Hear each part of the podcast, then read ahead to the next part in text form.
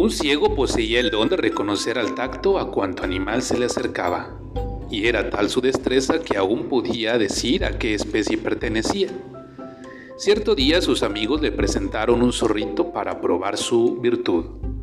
Alto seguido, el ciego palpó al animal y permaneciendo vacilante un instante dijo al fin, No puedo adivinar, pero creo que se trata de un zorrito, de un lobezno o de otro animal parecido.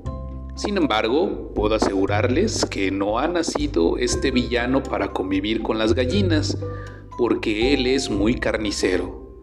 Apenas esté solo con sus apetecidas presas, las devorará una tras otra.